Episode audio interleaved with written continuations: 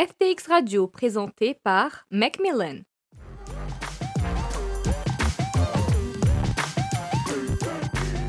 Bonjour à tous et à toutes et bienvenue au dernier épisode de la FTX Radio. Aujourd'hui, on a une invitée très spéciale. Elle est connue de tous et tant demandée de tous.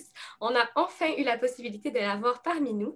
Donc, accueillez chaleureusement avec moi Madame la doyenne de la faculté de droit civil, Madame Marie-Ève Sylvestre. Bonjour, Madame. Bonjour.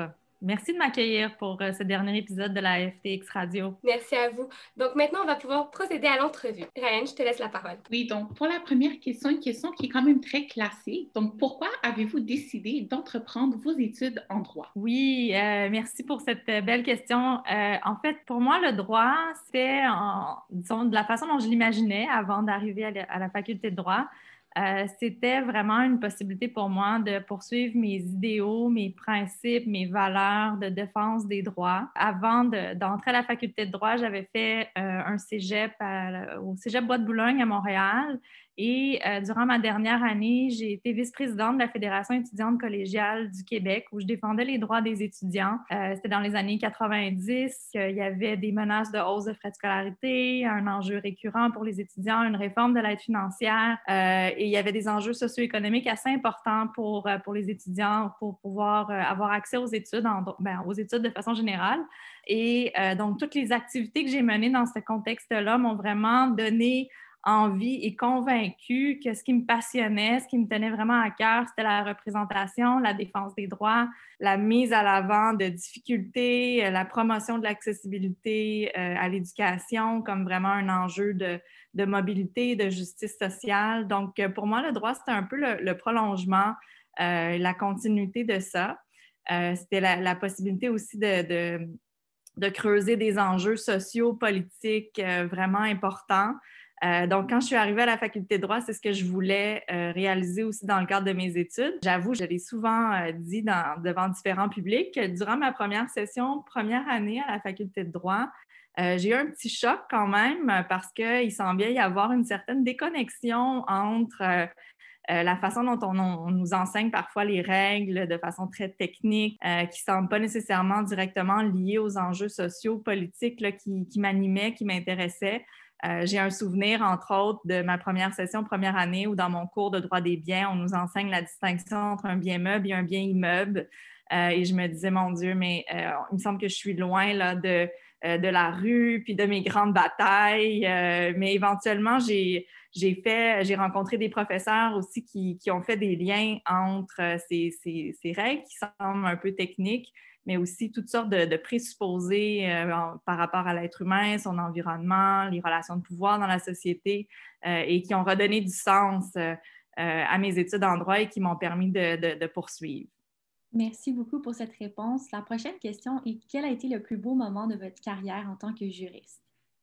Oui, alors j'ai réfléchi à cette question-là, puis en fait, j'arrivais pas à choisir le plus beau moment. J'ai eu tellement je continue d'avoir tellement de beaux moments dans, ma carrière de juriste. Euh, euh, ben, alors, premièrement, je, me faisais la réflexion. J'ai été, quand j'étais assermentée comme avocate à, l'issue de, l'école du barreau, j'avais fait mon stage à la Cour suprême du Canada avec euh, l'honorable Charles Gontier et j'ai été assermentée euh, à la Cour suprême du Canada euh, avec le juge Gontier en, présence.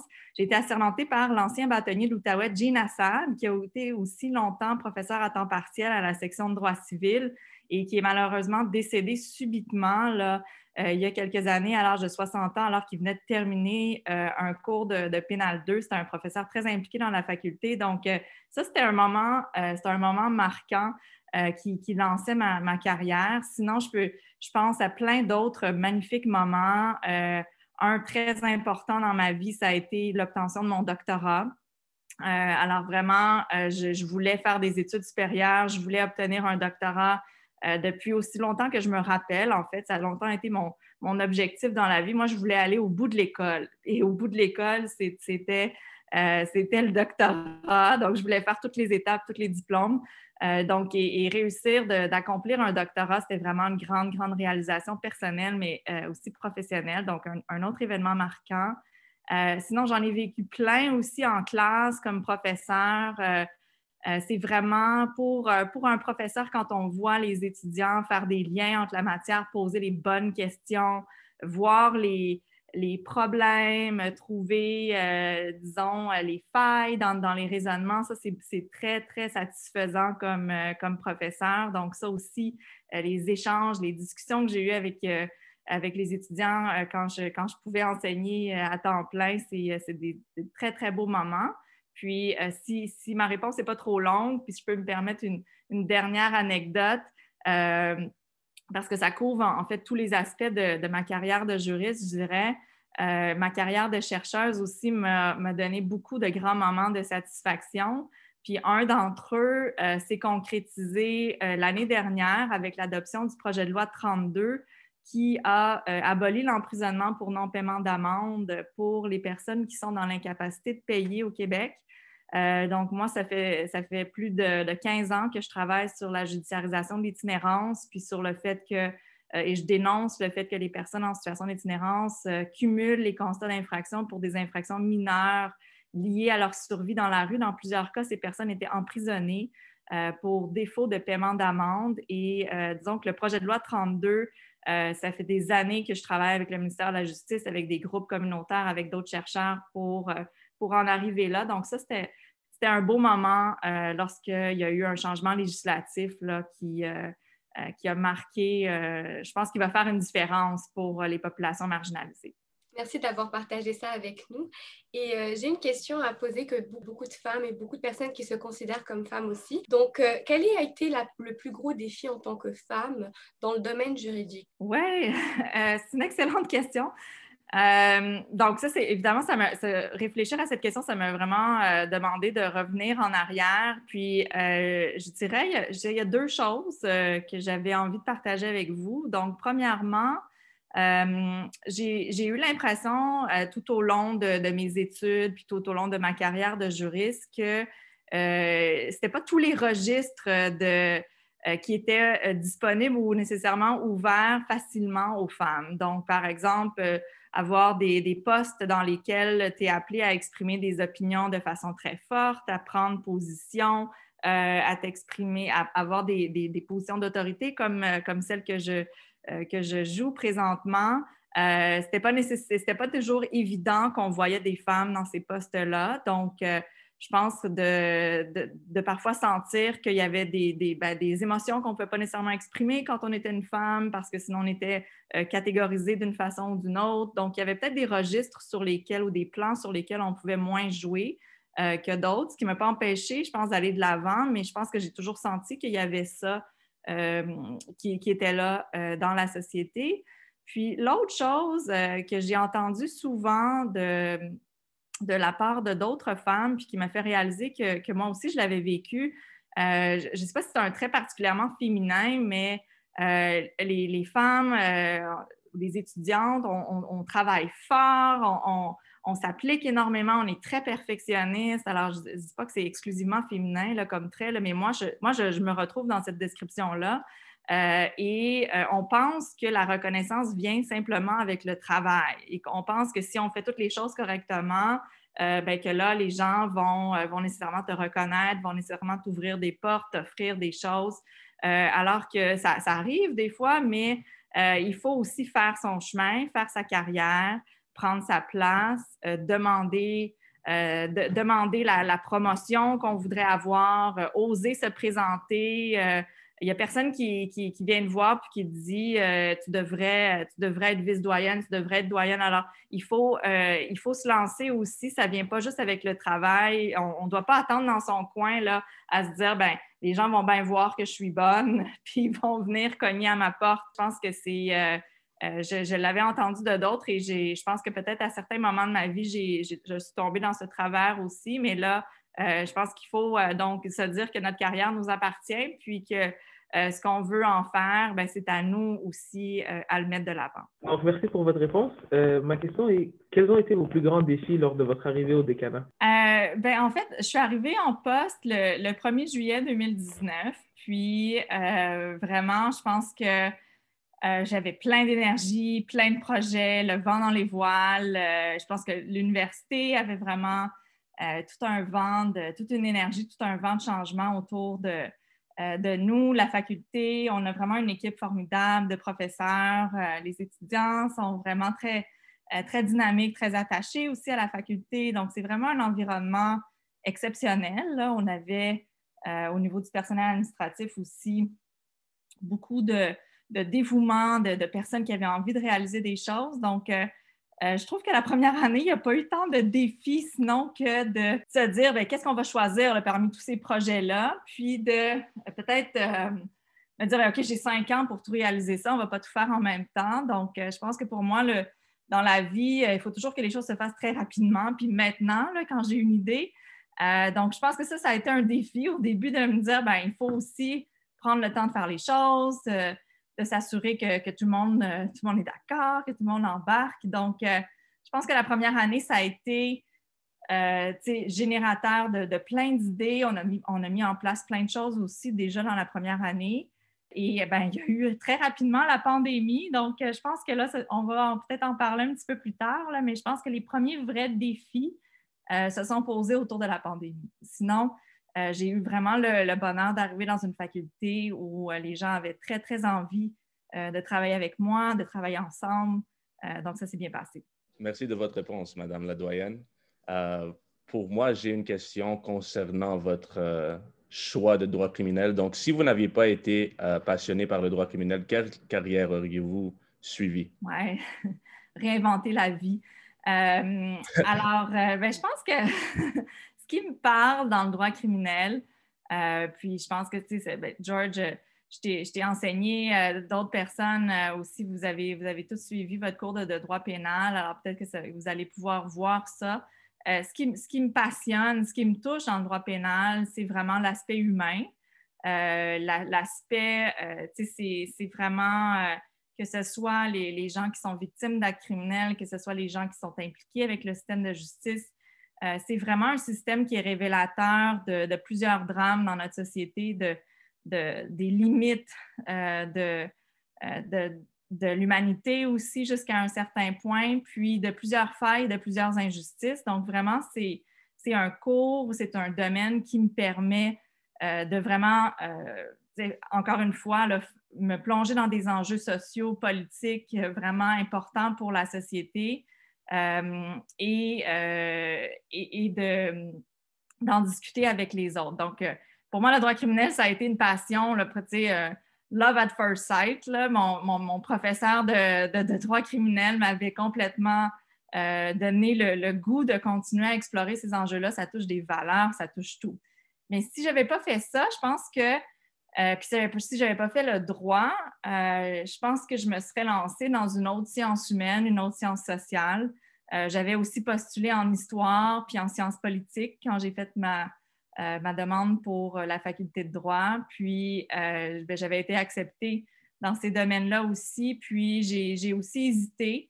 Puis aujourd'hui, ma recherche, ben, je la fais avec des gens, des géographes, des gens qui sont en travail social des criminologues, des anthropologues. Donc, les sciences humaines, les sciences sociales m'intéressent de façon générale. Puis, un autre élément ou un autre domaine, euh, vous voyez que j'aurais pu faire plein d'affaires, mais un autre domaine qui me parle, c'est euh, les langues euh, et la culture. Donc, je parle trois langues, j'en comprends plus que ça parce que, à cause des, bases dans ces trois langues, français, anglais et portugais, euh, et ça m'intéresse énormément les langues, la linguistique. Donc, ça aussi, je pense que c'est un domaine que j'aurais pu poursuivre.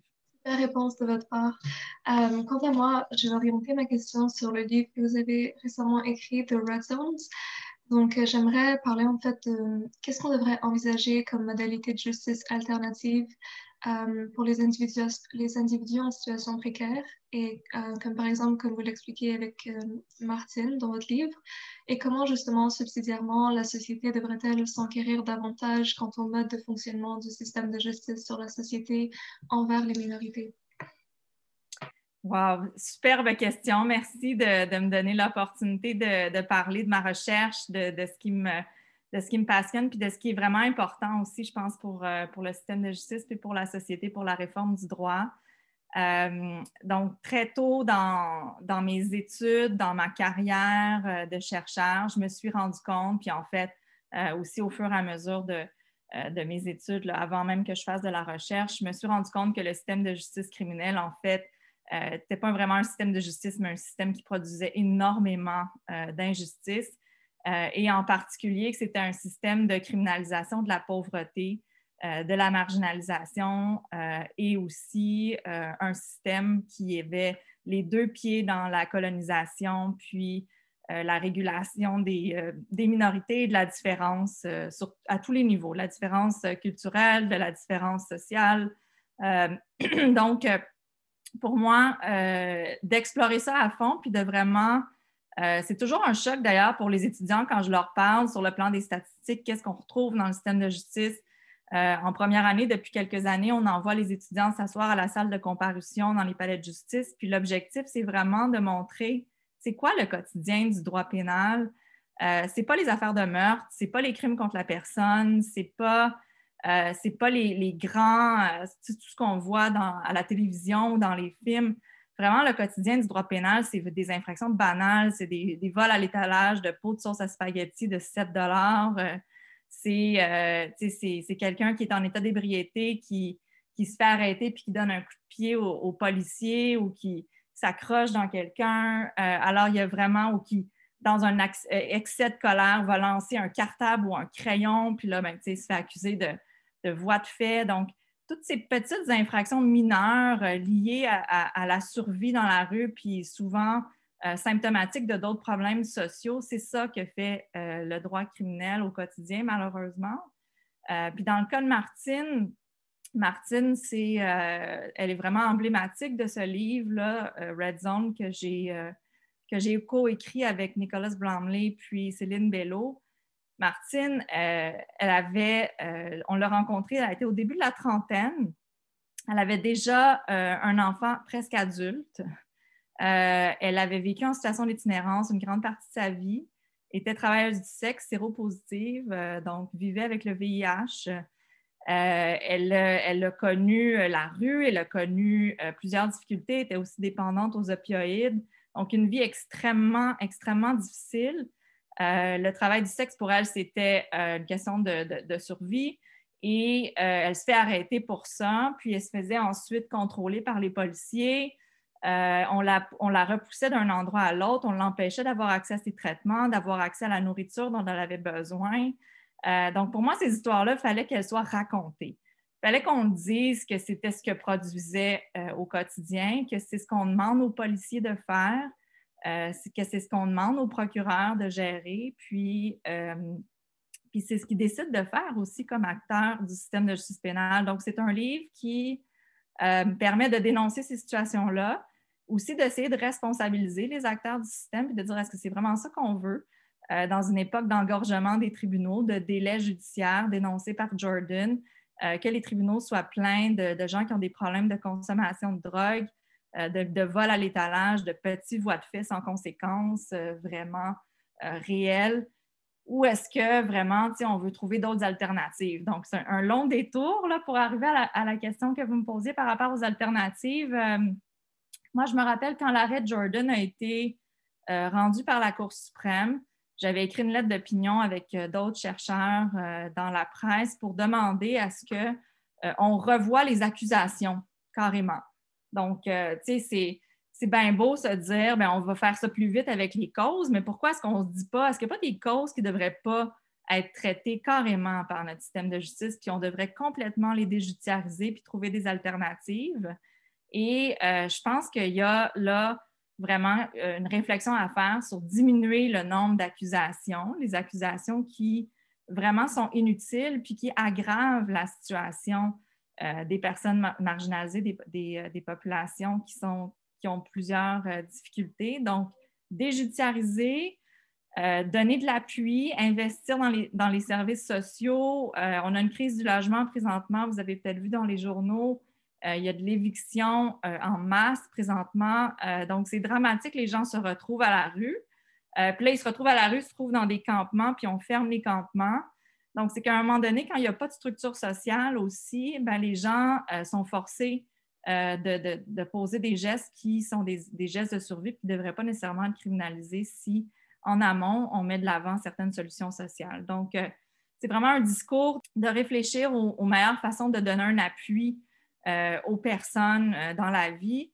Puis je pense que ce qui me touche par rapport à l'itinérance, c'est que vraiment, euh, ça peut arriver à chacun d'entre nous.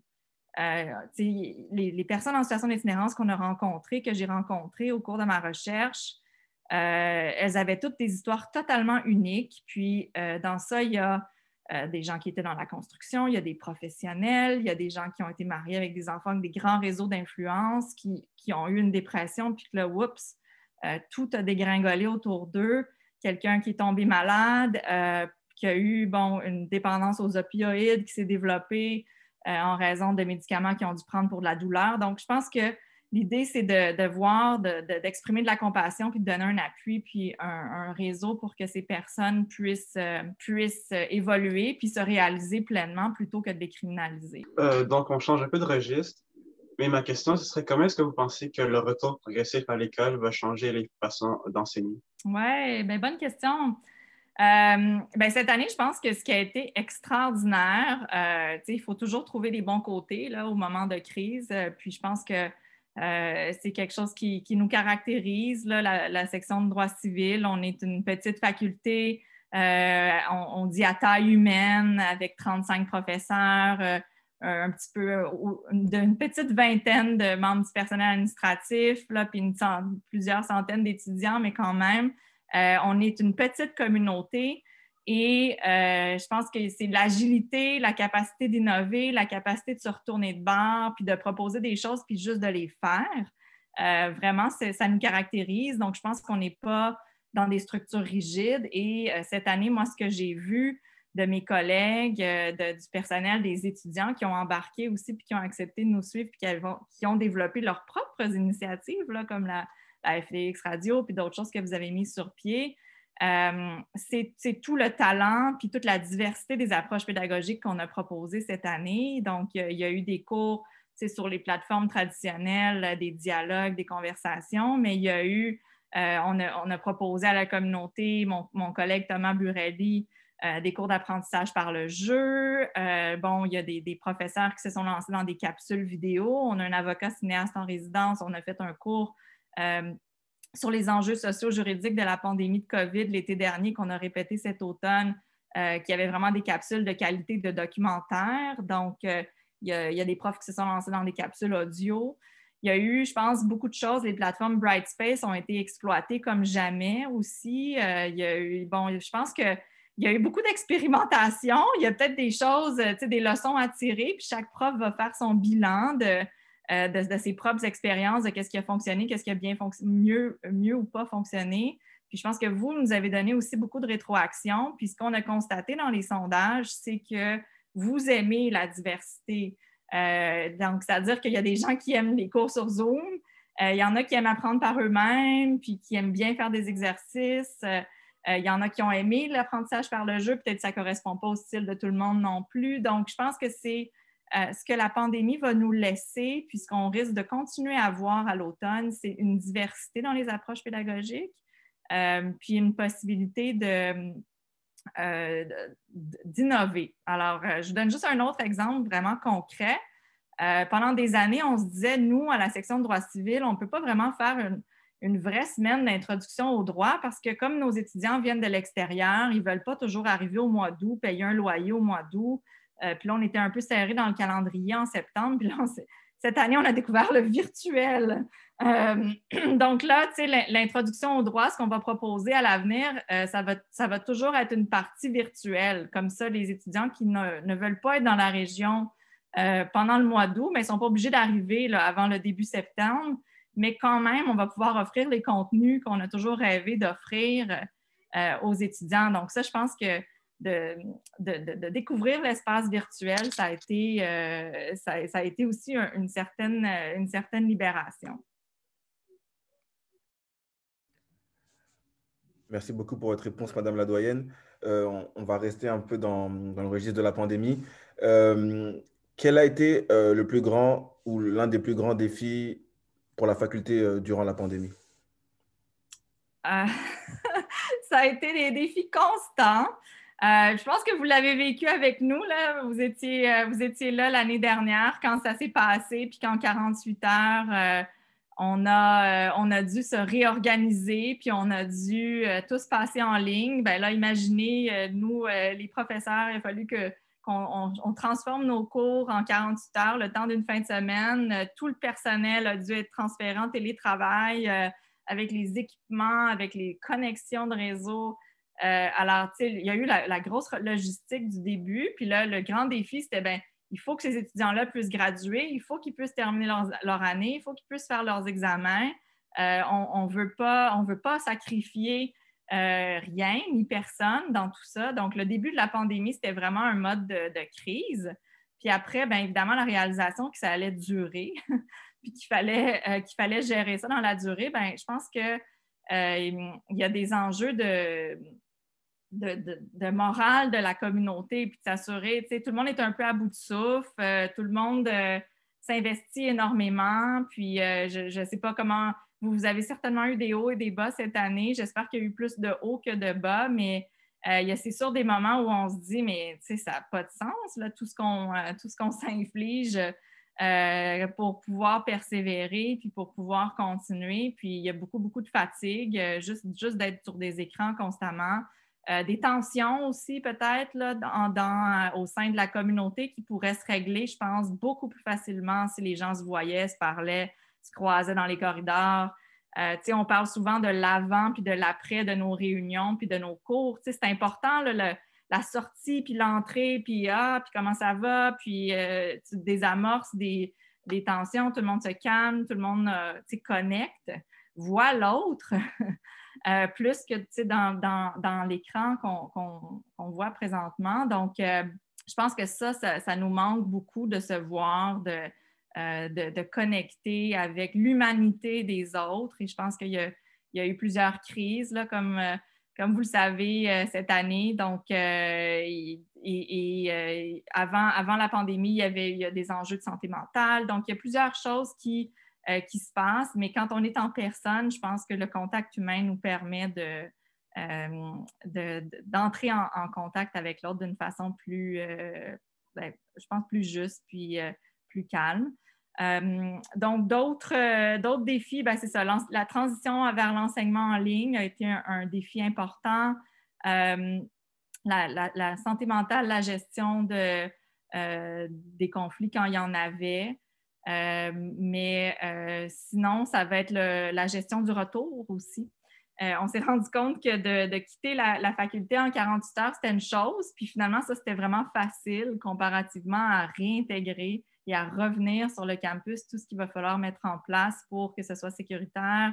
Euh, puis pour, euh, parce que vous savez, à l'automne, on va offrir une option distance quand même euh, aux étudiants. Et donc, cet enseignement hybride qu'on va expérimenter aussi à l'automne va être un, nouveau défi, un nouvel enjeu, mais je pense qu'il y, a des, il y a des belles choses qui vont sortir de ça. Moi, ma question concerne ce que vous avez pensé en fait des initiatives étudiantes de cette année et euh, votre opinion par rapport à cela. Ben, merci euh, beaucoup pour cette question-là. Je, vous ai trouvé euh, extraordinaire. vous êtes tellement dynamique. Je vous l'ai dit hier lors du gala Grand Maillet, je pense que ça aurait été facile de se dire ben, cette année, on va faire le minimum. on est en virtuel, il y a plein de choses qu'on ne peut pas faire, mais ça, c'était mal, mal vous connaître. Moi, j'ai été très impressionnée par le gala euh, Grand Maillet hier, jusqu'à la roue pour le tirage. je pense qu'on trouve des, euh, des, façons de faire qui sont vraiment originales. Donc, je vous, je vous trouve vraiment extraordinaire.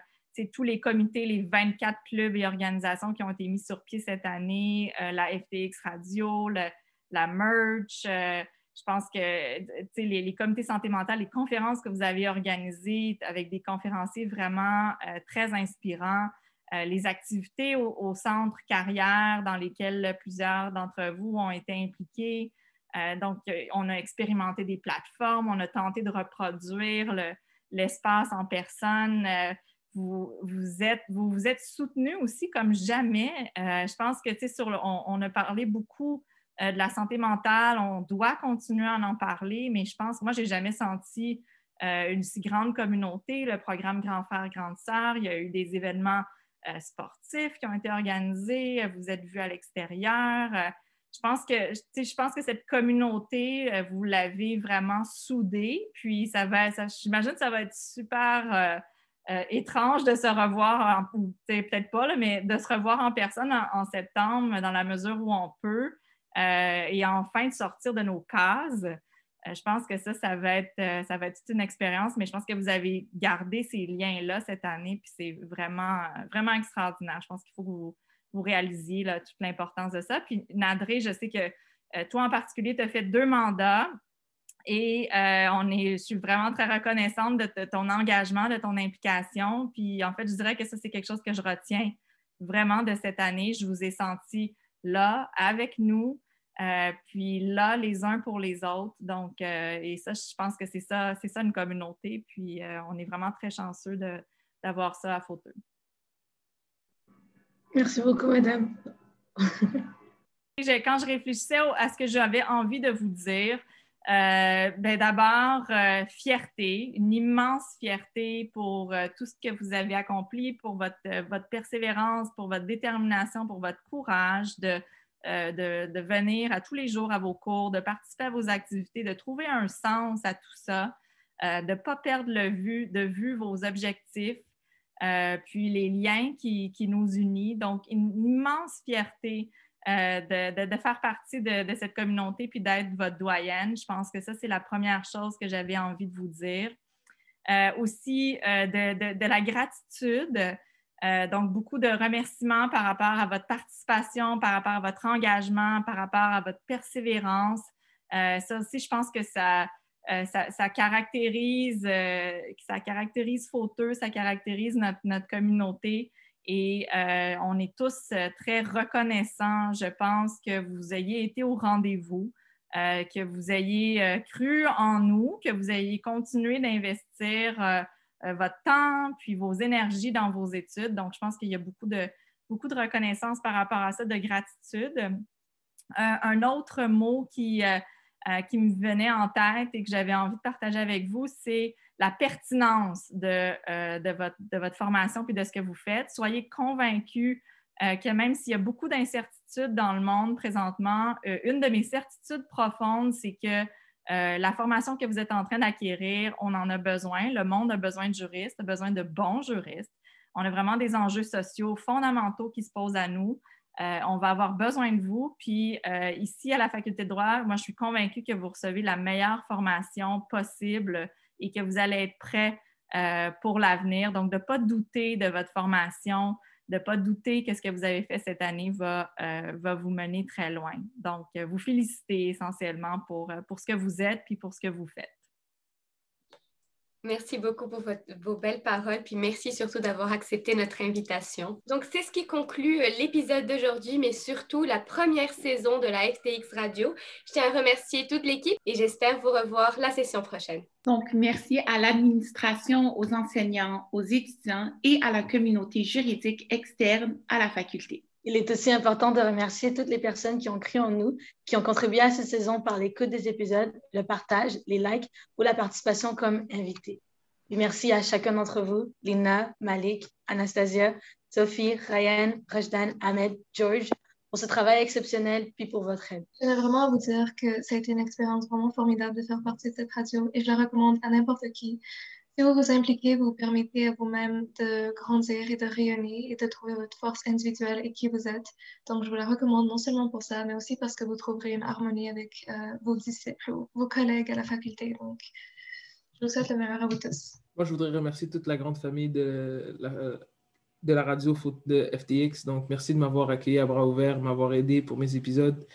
Lina en particulier, Malik, euh, George, merci pour votre soutien. Merci à tous de vos idées. Je voudrais aussi remercier tous les gens qui ont profité, qui ont écouté ces podcasts et qui, ont, qui j'espère, ont été profitables pour eux. Donc, euh, je vous souhaite le meilleur. Et surtout, on se revoit l'année prochaine pour d'autres projets. Je vais faire comme mon compère Ahmed. Je vais remercier toute l'équipe. Euh, merci de m'avoir intégré en début d'année. Euh, merci à, vous, les, auditeurs, d'avoir écouté et à l'année prochaine. Même chose, une équipe incroyable et vraiment un beau projet. Donc, à, à l'année prochaine. Success is imminent.